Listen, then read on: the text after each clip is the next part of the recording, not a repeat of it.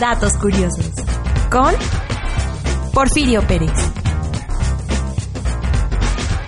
¿Sabía usted que la epístola del apóstol Pablo a los filipenses es llamada la epístola de la alegría? Fue denominada de esta manera a pesar de que estaba en prisión cuando la escribió y menciona cerca de 21 veces la alegría o el gozo. Datos curiosos. Con Porfirio Pérez.